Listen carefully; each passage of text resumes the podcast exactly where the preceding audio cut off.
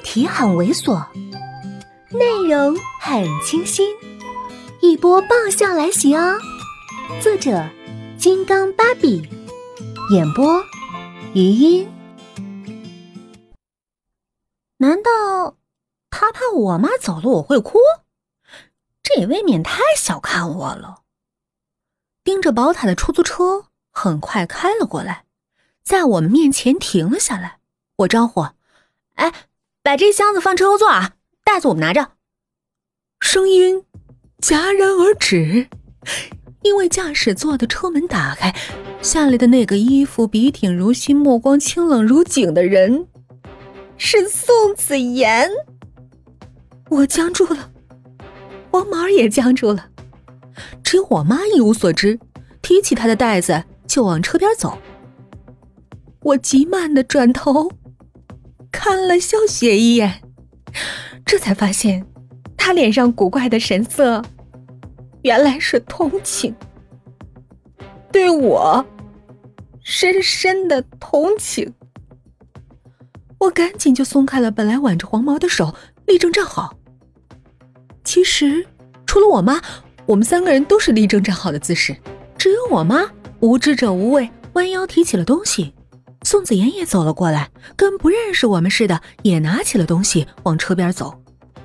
我们三个面面相觑。他这唱的哪一出啊？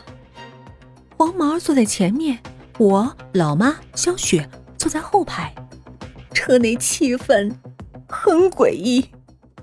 老妈再次无知者无畏，瞅了瞅宋子妍，恍然大悟：“女儿啊。”我一直怀疑你是雇了个这么好的女婿给我看，现在呀，我终于完全相信了。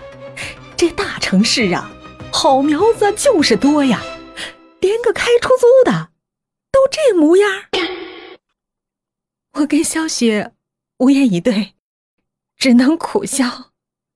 老妈再看看宋子妍，更是感慨万分，还拍了拍副驾驶座上的黄毛，语重心长。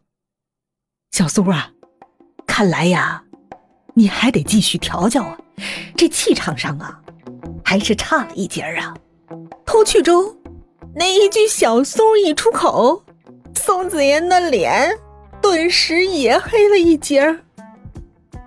终于是到了车站了，我们几个下了车，大气还没来得及出，就看到宋子妍从车里下来，对着我妈说：“我送你们上车。”老妈再度摇头感慨：“哎，果然是和谐社会呀，连服务业都这么和谐了。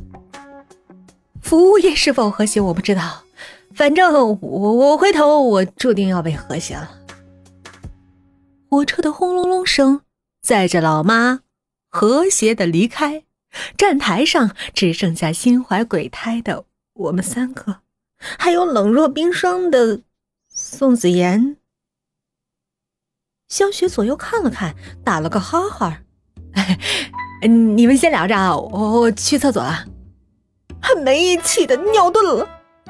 黄毛来回看了看我们，张了张嘴，却又沉默，最后也随便找了个理由飘了。受众面积越小，压力越大呀！只剩下我苦哈哈的站着。